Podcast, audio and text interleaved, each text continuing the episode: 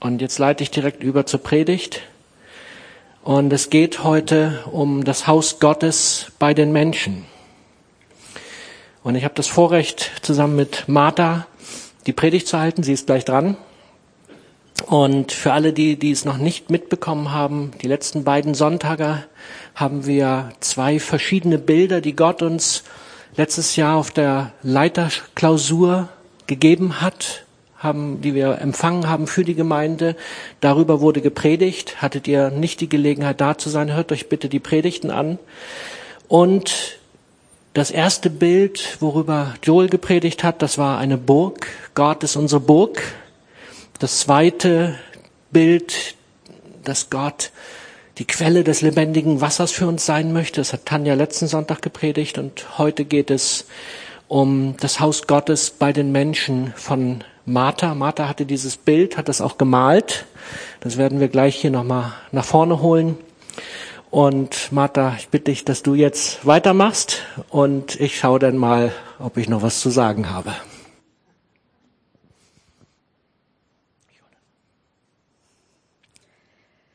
Ich werde tatsächlich etwas anders anfangen, als ihr es jetzt vielleicht gewohnt seid. Ähm, nach dem, was wir jetzt gehört haben und nach dem, was Joe angekündigt hat, hört sich's komisch an. Aber äh, vertraut mir. Kommt ein Mann zum Arzt und sagt, Herr Doktor, Herr Doktor, ich bin eine Motte. Der Arzt guckt ihn etwas irritiert an und sagt, ja, ähm, glaube ich Ihnen vielleicht sogar, aber ich bin hier Zahnarzt, ich kann Ihnen nicht weiterhelfen. Der Kollege, der Ihnen helfen kann, der hat seine Praxis zwei Etagen weiter über mir. Der Mann guckt ihn an, ja, weiß ich, aber bei Ihnen brannte noch Licht. Und jetzt müssen wir wieder zurückspringen in einen ganz anderen hochgeistlichen Kontext. Ähm, als wir Gott gefragt haben, was er für uns als Gemeinde auf dem Herzen hat, hatte mir dieses Bild gezeigt. Ich habe es paar äh, Wochen später malen können, dann könnt ihr, kann ich euch etwas mehr in das hineinbringen. Man kann sich das etwas leichter vorstellen. Und zwar habe ich dieses Bild von diesem leuchtenden Haus auf einem Berg gesehen. Und ähm, das ist dieses Strahlen äh, in der Nacht, in dieser dunklen Umgebung, die es da gibt. Und es fasziniert mich jedes Mal, wenn ich es äh, mir neu anschaue. Ganz langsam sieht man vielleicht, da kündigt sich die Morgendämmerung an. Ähm, das heißt, irgendwann wird es hell genug sein, dann wird das Haus nicht mehr leuchten müssen. Ähm, aber es zeigt auch, dieses Haus, dieses Feuer hat die ganze Nacht gebrannt. Es hat nicht irgendwie aufgehört oder das Strahlen hat nicht nachgelassen. Es steht da und es leuchtet und es ist weit sichtbar. Und in diesem Bild sehe ich so zwei Ebenen und das hat häufig, wenn Gott prophetisch redet, gibt's halt diese zwei Ebenen. Zum einen, es ist die Erinnerung daran, dass es die Berufung für die Gemeinde Gottes ist. Jesus sagt ja, ihr seid das Licht der Welt. Das ist in Matthäus 5, Vers 14. Er sagt nicht, ihr werdet es mal werden oder ihr habt die Möglichkeit dazu. Ähm, es ist eigentlich die einzige Option für uns. Es ist Gottes Plan und da gibt's keinen Plan B, es ist die Möglichkeit, die einzige, wie die Gott, wie die Welt Gott erkennen kann. In diesem Kontext ist auch äh, der Satz, ihr seid das Licht, äh, das Salz der Erde. Und wenn das Salz aber die Funktion nicht mehr hat, kann man es nicht mehr verwenden. Dann gibt's nichts anderes zum Würzen. Aber auf der anderen Seite sehe ich es auch so für uns auch in die Zukunft gerichtet. Ähm, also ein Rufen Gottes, dahin will ich euch bringen. Es weckt mir in mir so die Sehnsucht, dass wir das noch mehr von diesem Licht ausstrahlen können. Dass Gott uns das zusagt und dass er uns an dieses Ziel bringen will. Und dass das sein Herz dafür schlägt, dass wir so in die volle Berufung reinkommen und wirklich das sein können. Dieses Bild der Gemeinde, die in ihrer Schönheit erstrahlt trotz all dem, dass wir unzulänglich sind, dass wir Fehler haben, dass wir unvollkommen sind, weil die Gemeinde war nie perfekt und wird, bis wir irgendwo bei Gott angekommen sind, das auch nie sein. Aber Gottes Liebe und sein Erbarmen und seine Kraft und seine Gegenwart sind stark genug, um das zu überstrahlen. Und das berührt mich, wenn Gott uns das zuspricht. Und das Geniale am Licht ist, dass man es ja nicht wegdiskutieren kann. Man kann das mit unseren theologischen Anschauungen machen. Man kann es, man kann unsere Überzeugungen zerreden oder in Grund und Boden reden, schlecht reden. Aber all diese Worte und all diese Argumente werden nicht in der Lage sein, das Licht auszulöschen. Die Kraft und Schönheit der Gemeinde in ihrer vollen Bestimmung werden dadurch nicht relativiert werden können. Sie werden bestehen bleiben. Und das Spannende an der Gemeinde finde ich, dass äh, wir eine enorme Strahlkraft haben, wenn wir zusammenkommen. Zum Beispiel, wenn wir im Gottesdienst sind und einander dienen, wenn sich die Gaben ergänzen, wenn das Zusammenspiel da ist. Ich habe immer das Empfinden, dass die Gegenwart Gottes, die uns zugesprochen ist, ähm, sich da aufaddiert oder multipliziert oder sogar irgendwie exponentiell anwächst. Und deswegen liebe ich, in der Gemeinschaft zu sein. Deswegen liebe ich die Gottesdienste. Aber auf der anderen Seite hört die Gemeinde ja nicht auf zu existieren, wenn wir in unseren Alltag gehen. Also sie verkleinert sich nicht plötzlich auf die Leute, die hier angestellt sind und die sich dann äh, hinter der Bürotür finden lassen. Du und ich sind Gemeinde auch da, wo Gott uns im Alltag hingestellt hat.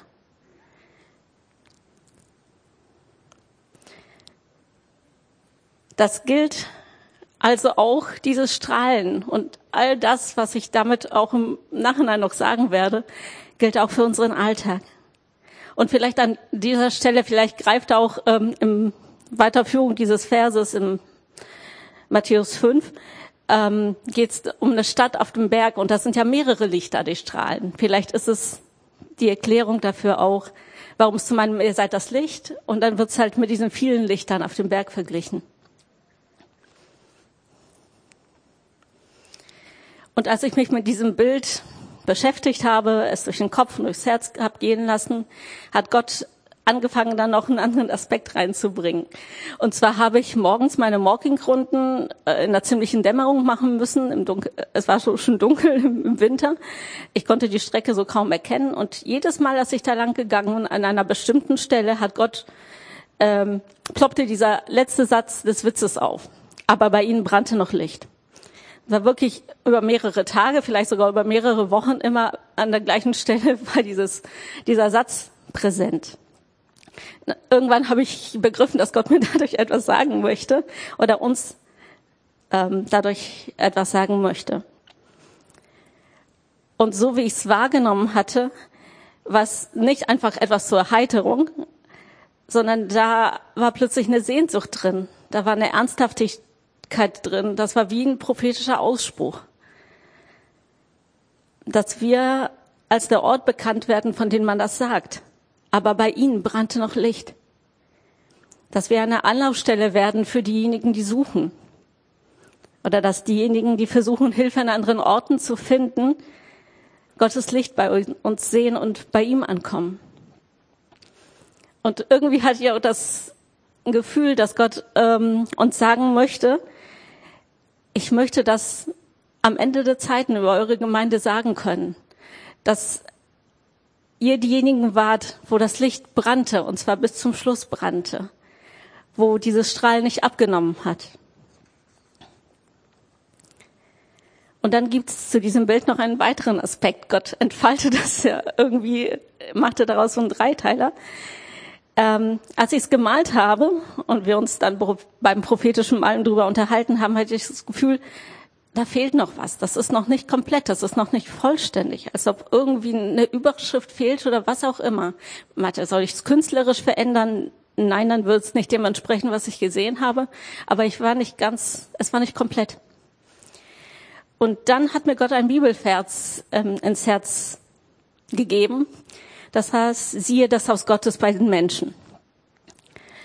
Und es hat mich echt umgehauen. Auf der einen Seite spürte ich, es passt. Es ist genau das, was fehlt. Es ist wie ein Puzzlestück, was dazu gefehlt hat. Die Überschrift, die Gott sich dafür ausgedacht hat. Aber auf der anderen Seite weiß ich ja, Dieser Vers steht im ganz anderen Kontext. Das ist an einer ganz anderen Stelle in der Bibel zu finden. Und zwar ist es in der Offenbarung 21, Vers 3. In einem der letzten Kapitel der Bibel, wo das ultimative Ziel der Weltgeschichte ja gezeigt wird. Das Reich Gottes in seiner Vollkommenheit. Und wie kann ich es mir anmaßen, das für unsere Gemeinde zu verwenden? Das scheint nicht zu passen. Und da habe ich mich aber dran erinnert, dass Joe vor längerer Zeit darüber gepredigt hat, über die beiden Kapitel. Ich musste etwas länger suchen. Tatsächlich war das am 7.1.2018.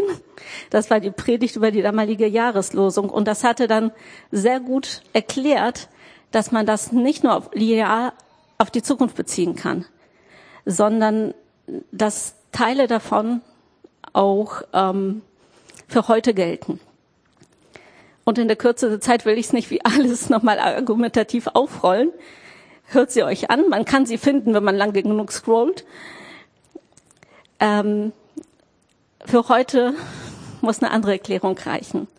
Und zwar beten wir doch im Vater unser, dein Reich komme, dein Wille geschehe, wie im Himmel, so auf Erden.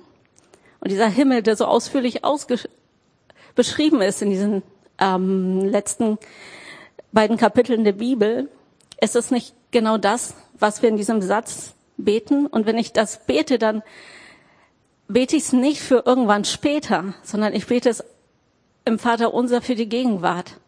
Und somit ist es passig, somit passt es, dass dieser Satz, ähm, den fand ich in der NGU ganz schön geschrieben, ähm, Seht, die Wohnung Gottes ist jetzt bei den Menschen und Gott wird in ihrer Mitte wohnen. Auch wenn wir es in der Perfektion hier noch nicht erleben werden. Das Reich Gottes hat schon angefangen und findet unter uns statt. Und dieses Bild zeigt mir Gottes Sehnsucht danach, uns so nah zu sein. Es ist in dieser Beschreibung keine gesicherte Festung mitten unter den Menschen oder kein erhabener Tempel sondern das ist eine Wohnung, das ist in anderen Übersetzungen oder es klingt damit an, es ist ein Zelt, ganz zugänglich, ganz nah dran, ganz mitten unter uns. Und auch wenn dieser Ausspruch über unsere Gemeinde seht, das Haus Gottes bei den Menschen, mich total mit Ehrfurcht erfüllt und mir dieser Anspruch unendlich weiter scheint, ähm, glaube ich, dass es unsere einzige Chance ist. Dass es das Licht der Welt zu sein. Dass es uns dazu befähigt, dass man von uns sagt, guck mal, bei denen wohnt Gott. Und das ist ja das Licht, was durch uns gesehen wird. Ich habe noch zwei Bibelstellen ähm, mitgebracht, wo genau das beschrieben wird. Zum einen in Jesaja 60, Vers 19 steht, der Herr wird ihn zum ewigen Licht und dein Gott zu deinem Glanz. Und in der Offenbarung 21, 23 steht, auch weder sind Sonne noch Mond nötig, um der Stadt ihr Licht zu geben. Sie wird von der Herrlichkeit Gottes erhellt. Das Licht, was ihr leuchtet, ist das Lamm. Und ich wünsche, dass ich euch ein bisschen von der Sehnsucht übermitteln konnte, die dieses Bild und dieser Zuspruch und auch der letzte Satz des Mottenwitzes in mir auslöst, dass es rüberkommt. Dass wir bereit sind, das zu tun oder besser so zu werden, so zu sein, dass Gottes Licht durch uns leuchtet und dass man von uns das Ganze sagen kann. Siehe, das Haus Gottes ist bei den Menschen und bei ihnen brannte noch Licht.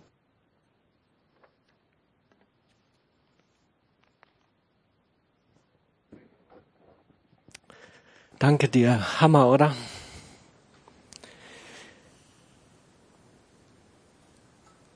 Martha hat mich in, inspiriert, meine eigene Predigt nochmal zu hören. Und es hat mich selber berührt. Diese verschiedenen Bilder, diese verschiedenen Ebenen, die wir tatsächlich in der Offenbarung finden. Und beim Lesen der Offenbarung dieser beiden Kapitel habe ich festgestellt, dass die drei Bilder, über die wir hier gerade in den letzten Sonntagen predigen, auch dort drin sind. Wir gehen nur ganz schnell durch. Offenbarung 21, Vers 5 bis 6, wo es um den Durst geht. Und der, der auf dem Thron saß, sagte, ja, ich mache alles neu. Jedem, der durstig ist, werde ich aus der Quelle, die das Wasser des Lebens enthält, umsonst zu trinken geben. Dann das Bild von der Burg, das ist auch da. Offenbarung 21, 10 bis 12, 15, 17.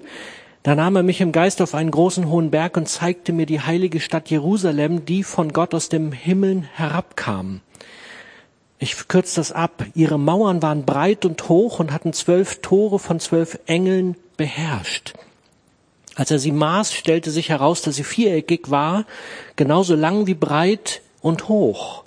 Und ihre Höhe und Breite betrug 2220 Kilometer. Die Mauer maß 65 Meter dick. Also wenn das keine Burg ist. Und dann das Bild von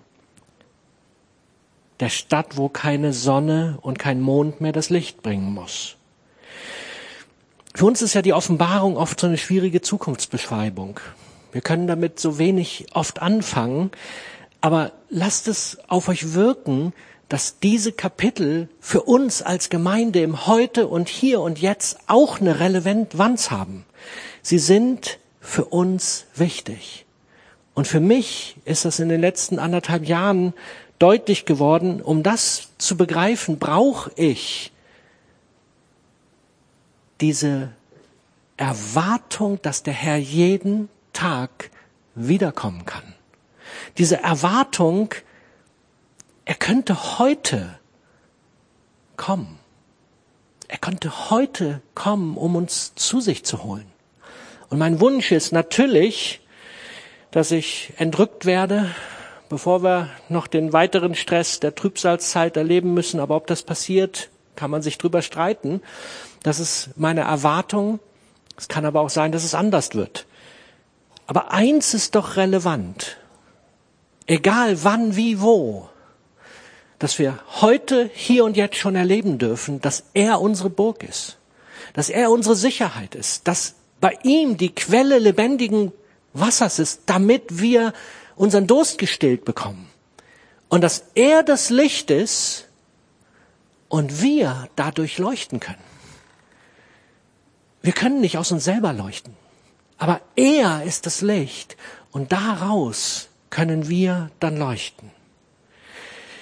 Und so möchte ich das Ganze jetzt noch irgendwie in die Praxis bringen.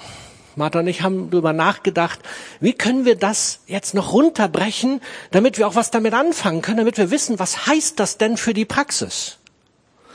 Und uns fiel oder Martha fiel die Geschichte von Zachäus ein.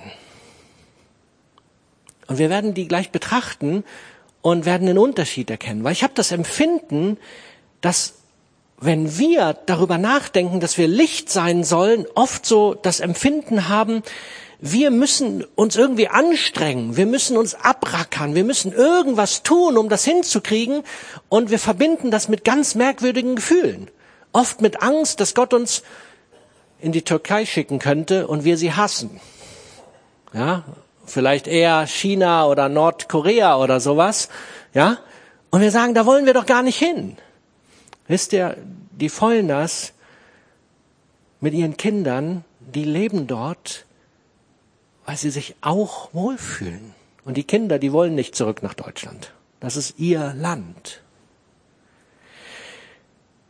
Ich möchte uns Mut machen. Wir dürfen das Licht sein und leben. Wir dürfen einfach in dem, was Christus für uns ist, leuchten. Habt ihr schon mal mitgekriegt, wie das Licht sich quält, die Dunkelheit zu vertreiben? Morgens? Das Licht quält sich und versucht, die Dunkelheit wegzukriegen. Blödsinn. Das Licht kommt und die Dunkelheit muss weichen. Das ist die Realität. Und warum quälen wir uns manchmal so? Warum sind wir manchmal so komisch drauf, so quer in unserem Kopf und begreifen nicht, wenn das Licht in uns leuchtet, ja, dann weiß das gar nicht, wo es sonst noch hin will, als dass es rauskommt. Dann muss das raus. Und da gucken wir jetzt mal hin. Jesus kam nach Jericho, Lukas 19. Er ging durch, durch, die, ging durch die Stadt. Dort lebte ein Mann namens Zachäus. Er war der mächtigste Steuereintreiber und war sehr reich. Zachäus hatte versucht, einen Blick auf Jesus zu werben, war aber ein bisschen zu kurz geraten, um über die Menge hinwegschauen zu können. Deshalb lief er voraus, kletterte auf einen Maulbeerfeigenbaum am Wegrand, um Jesus von dort aus vorübergehen zu sehen. Als Jesus kam, blickte er zu Zachäus hinauf, rief ihn beim Namen Zachäus, sagte er, komm schnell herunter, denn ich muss heute Gast in deinem Hause sein. Zachäus kletterte so schnell er konnte hinunter und geleitete Jesus voller Aufregung und Freude in sein Haus. Doch den Leuten in der Menge gefiel das nicht. Bei einem berüchtigten Sünder kehrte er als Gast ein, murrten sie. Währenddessen stellte Zachäus sich vor den Herrn hin und sagte, Herr, ich werde die Hälfte meines Reichtums den Armen geben, und wenn ich die Leute bei der Steuer betrogen habe, werde ich es ihnen vierfach erstatten. Jesus erwiderte, heute hat dieses Haus Rettung erfahren, denn auch dieser Mann ist Abrahams Sohn. Der Menschensohn ist nämlich gekommen, um Verlorene zu suchen und zu retten. wir schauen uns mal ein paar Aspekte in dieser Geschichte an. Und ich finde sie völlig abgefahren. Wer war Zachäus? Einer der mächtigsten Steuereintreiber, wird gesagt. Er war stinkend reich, offensichtlich klein von Gestalt und weil er ein Helfer der Römer war und offensichtlich viele Menschen betrogen hatte, hassten die Menschen ihn. Was macht Zachäus? Ein bisschen was komisches, ne? Der klettert auf einen Baum. Und das müsst ihr euch vorstellen, ja, wenn ein Kind auf einen Baum klettert, ist das für uns ja völlig normal. Aber stellt euch mal bitte vor, die mit ihren Kleidchen, ja, die Kleidung war ja damals nicht wie wir mit unseren Hosen, sondern die hatten Gewänder an. Der klettert mit seinem Gewand nach oben und das kleine Männchen sitzt da oben auf diesem Maulbeerbaum. Ist irgendwie komisch, ne? Wenn man sich das mal so vorstellt. Für so eine Person völlig unangemessen, geht gar nicht. In der Kultur völlig daneben. Aber was bringt den dazu, diesen stinkreichen Typen, so ein Ding zu machen? Was bringt den dazu? Er hatte Sehnsucht, eine tiefe Sehnsucht. Sein Geld hatte seine Sehnsucht nicht gestellt. Die Sehnsucht war so groß, das Leben zu finden. Und man hatte ihm offensichtlich, oder er hat das mitgekriegt, dass bei Jesus das Leben war. Da war Lebendiges. Deswegen wollte er sich lieber zum Narren machen, lieber lächerlich machen, aber er musste diesen Jesus sehen. Und er musste diesen Jesus begegnen. Und ich wünschte mir manchmal, dass wir so ein bisschen mehr uns lächerlich machen würden mit dieser Sehnsucht, Jesus zu sehen. Einfach so verrückte Dinge machen, um Jesus zu begegnen. Vielleicht haben wir zu wenig Durst, hat Tanja drüber gesprochen. Das Geld hatte ihn nicht glücklich gemacht. Also Lektion eins: wenn du wirklich durstig bist, bist du auch bereit, bekloppte Dinge zu machen für Jesus. Das zweite, was macht Jesus? Jesus wusste alles von Zachäus. Er wusste seinen Namen. Dann wusste er offensichtlich, dass er ein Haus hat. Er wusste offensichtlich, dass er dieser Zolleintreiber war. Und damit wusste er, das war kein Unschuldslamm. Damit wusste er, er hat einen Betrüger vor sich. Würdest du einen stadtbekannten Betrüger, den alle hassen, nee, nicht zu dir nach Hause einladen, dich bei ihm einladen. Mal sagen, Jung, nur zu, ja, ich besuche dich jetzt mal. Und alle Leute draußen rum gucken und denken, sag mal, Jesus, ich dachte, du bist ein Prophet. Weißt du nicht, was das für ein Typ ist? Bist du bescheuert? Sagen sie ja dann auch. Jesus tat das. Jesus lädt sich ein bei dem berüchtigsten, gehassten Mann, bei dem Betrüger und will mit ihm essen. Und das Essen bedeutet Identifizierung, nicht mit der Sünde. aber mit dem Menschen. Jesus wusste auch, dass Zachäus sich freuen würde, dass er sich bei ihm einlädt. Voller Aufregung und Freude steht da. Das fand ich so cool, als ich das gelesen habe. Voller Aufregung und Freude brachte er Jesus in sein Haus. Und jetzt der entscheidende Punkt, was passiert mit Zachäus. Jesus begegnet allein durch seine Einladung bei ihm und durch die Begegnung mit ihm offensichtlich der tiefsten Sehnsucht von Zachäus. Meine Vermutung ist, dieser Mann war einsam und alleine. Stinkend reich. Der wusste schon gar nicht mehr hin mit seiner Kohle, weil alle hassten ihn. Und dieser Mann war einsam und alleine. Und hatte festgestellt, das Geld bringt's mir gar nicht. Und er wollte leben. Er wollte leben die Fülle. Er wollte leben, trinken. Und dann kommt Jesus, das lebendige Wasser pur, lädt sich bei ihm ein, macht ihm keine Vorwürfe, sagt nicht, also, mein lieber Zachäus, wir machen jetzt Folgendes. Wir wollen ja, dass du mal dein Leben sortierst, ja? Also als allererstes Strafe. Du musst als allererstes mal zu den Samaritern, die werden auch gehasst, damit du mal erlebst, wie das ist. Ja, zu denen musst du erstmal Strafarbeit leisten und wenn du dann die Strafe abgeleistet hast, dann musst du dein ganzes Geld den Armen geben und wenn du das gemacht hast, dann überlege ich mir, ob ich mal mit dir essen gehe. Jesus tickt anders. Weißt du, was Jesus macht? Jesus sagt, ich esse mit dir. Darf ich dich besuchen? Obwohl er alles wusste. Ich esse mit dir. Ich habe Gemeinschaft mit dir. Und das veränderte diesen Mann. Das ist das, was, glaube ich, auch wir brauchen. Wir brauchen die Veränderung und nicht, dass man uns sagt, was alles schief läuft. Ich glaube, das wissen wir, oder? Es ist ja in unseren Herzen so oder so, dass wir nicht glücklich darüber sind, wenn wir als Christen unterwegs sind Unterschied ist hier noch, Zachäus war noch nicht gläubig. Jesus hat ihn hineingeliebt in den Glauben. Wir Christen, wir brauchen schon auch ab und zu mal eine Ansage oder eine, einen Hinweis. Du, denk mal darüber nach. Aber viel wichtiger ist, dass das gepaart ist mit Liebe.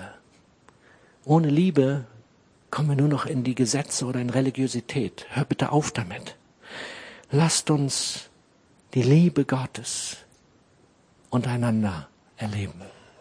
Lass uns gucken, dass wir da, wo auch in unseren Herzen noch Sehnsüchte sind, dass wir herausfinden, woran das liegt.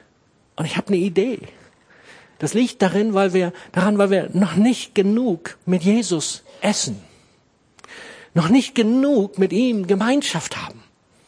Uns von ihm genau die Sehnsüchte, die in unseren Herzen sind, füllen lassen. Und dann verändert sich was. Und wisst ihr, was dann passiert? Jetzt hat Zachäus eine Veränderung erlebt, seine Sehnsucht ist offensichtlich gestillt. Naja, dann muss er dann jetzt zu den Samaritern. Dann muss er jetzt nach Nordkorea. Nee, auch nicht. Wisst ihr, was dieser Typ macht? Dieser Typ braucht plötzlich sein Geld nicht mehr. Das, was ihm so oder so nichts stillen konnte, das braucht er plötzlich nicht mehr, weil sonst ist nicht zu erklären, was er tut. Er sagt Folgendes. Herr, aus eigenen Stücken, nicht von Jesus angemahnt. Ne? Nicht Jesus sagt so, jetzt musst du aber mal was machen hier. Ja, komm aus dem Quark, du Sünder, du Böser. Höre ich alles bei Jesus nicht. Ich höre nur Liebe. Und er selber sagt dann, Zachäus, Herr, ich werde die Hälfte meines Reichtums den Armen geben. Und wenn ich die Leute bei der Steuer betrogen habe, werde ich es ihnen vierfach erstatten. Alle, die die rechnen können, sollen mal kurz mitrechnen. Das kann gar nicht funktionieren. Ja, so viel Geld hat er gar nicht, weil der hat sich ja alles erstunken und erlogen. und wenn er die Hälfte schon verschenkt hat und den Rest vierfach zurückgeben will, wie soll denn das funktionieren? Dann muss er noch Schulden machen. Das ist orientalisches Überzeugtsein von dem. Und Jesus sagt noch nicht mal da was. Sag mal, jetzt fängst du gleich an zu lügen oder was? Nein, hier geht es um was ganz anderes. Hier geht es darum, er ist in seinem tiefsten Herzen berührt und erschüttert und drückt aus, Jesus, für dich mache ich alles. Ist mir völlig egal, was das ist. Für dich bin ich bereit, alles wegzugeben. Für dich bin ich bereit, verrückte Sachen zu machen. Jesus, ich hab dich lieb. Steht hier nicht, aber alles, was er hier sagt und ich glaube getan hat, drückt es aus. Fazit. Wenn du nicht weißt, wie du leuchten sollst, darf ich dir was sagen? Du leuchtest. Wenn du dich fragst, wie du mehr leuchten kannst, ich glaube, wir brauchen mehr Gemeinschaft mit Jesus. Wir dürfen uns mehr lieben lassen. Wir sind noch zu wenig geliebt von Jesus. Und weil wir so wenig geliebt sind, weil wir uns so wenig der Liebe Jesu aussetzen, weil Sonntagmorgen allein reicht nicht, ihr Lieben. Ein schöner Lobpreis, wie wir ihn eben hatten, füllt nicht unser Liebespeicher auf. Wir brauchen mehr davon. Wir brauchen das im Alltag. Wir brauchen das da, wo wir dann auf Menschen treffen, die uns nicht so gern haben oder die uns nerven oder die uns ärgern oder die uns böse sind oder die uns einfach aussaugen. Und wir brauchen die Liebe von Jesus. Und wisst ihr, was dann passiert? Wir leuchten. Wir leuchten so oder so. Weil wenn Jesus mit uns Zeit verbracht hat, dann leuchten wir. Da müssen wir uns nicht für anstrengen. Da müssen wir auch nicht anders werden. Da müssen wir nicht komisch werden. Da müssen wir nicht sonst wohin oder was auch immer. Dann dürfen wir sein. Und wenn Jesus dann zu dir sagt, geh dahin, wie er es jetzt zu den türkischen Pastoren gesagt hat oder den türkischen Gemeindeleuten. Geh dorthin und diene. Dann werden wir auch die Kraft dafür haben, das zu tun. Dann wird das funktionieren, auch wenn das vielleicht nicht deine Kernbegabung ist. Dann wirst du das tun können. Aber, aber komm doch weg von dem, du musst irgendwie dich verstellen, du musst irgendwie komisch werden oder du musst so sein wie ich oder wie Tanja oder wie Joel oder wie irgendwer anders. Ist doch, nein, so musst du nicht sein. Du sollst du sein. Zachäus dürfte Zachäus bleiben. Und du darfst so sein, wie Gott dich geschaffen hat. Und dann bist du eine Leuchte, wenn Christus durch dich leuchten darf. Und so mag ich uns Mut machen. Das Wichtigste ist, dass wir unsere Sehnsüchte stillen bei ihm. Das ist das Allerwichtigste. Unseren Durst stillen nicht mit irgendeinem Müll, der uns im Übermaß auf dieser Welt angeboten wird. Egal was dein Müll ist, den du benutzt, um deine Sehnsucht zu stillen. Ich will sie jetzt nicht alle aufzählen. Du weißt genau, was das ist. Diesen Müll brauchst du nicht, um deine Sehnsucht zu stillen, weil bei Zachäus hat die fette Kohle auch nicht ausgereicht dafür, sondern wir brauchen dafür Beziehung zu Jesus. Wir dürfen Sicherheit in diesen turbulenten Zeiten bei ihm finden. Wenn alles verrückt und durcheinander ist, wenn die Kriegsgerüchte uns erreichen, wenn die Erdbeben vor unseren Augen sichtbar sind, und wenn es noch verrückter wird als das, was wir bisher erleben. Wenn wir uns plötzlich die Energie nicht mehr leisten können oder was auch immer passiert. Keine Ahnung. Wir brauchen nur reinlesen in der Bibel, da wird manches davon beschrieben. Wenn unser Geld plötzlich nicht mehr zur Verfügung steht, weil wir gläubig sind. Keine Ahnung, was passiert. Aber wir haben eine Burg in Gott. Und wenn wir dann in dieser Burg leben, nicht abgeschottet irgendwo, sondern innerlich, meine ich. Ich rede über das Innere. Wenn wir innere Sicherheit in Christus haben, dann sind wir immer noch das Licht unter den Menschen. Und dann lass uns doch auch ganz praktisch werden. Was auch immer Gott dir anvertraut hat. Ob es Musik ist, ob es Kreativität ist, ob es Praktisches ist, ob es irgendwelche Theorien sind, ob es das Reden ist oder das Schweigen, ob es das Putzen ist oder das Gedichte schreiben. Ich habe keine Ahnung, was Gott dir anvertraut hat. Aber nutze es doch und berühre doch das Herz der Menschen. Nimm doch, lass, lass doch das, was Gott dir gegeben hat, durch seine Liebe leuchten. Und versuch doch nicht irgendwer Komisches zu werden. Sei doch du. Und lass Jesus leuchten durch dich. Lass doch Gott wohnen bei dir. Oft wohnen wir woanders. Wir wohnen nicht bei Gott. Aber lass Gott wohnen.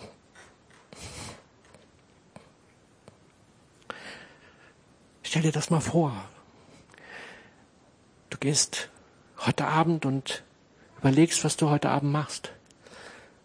Und du stellst dir vor, Jesus sitzt bei dir neben dir auf deinem Sofa.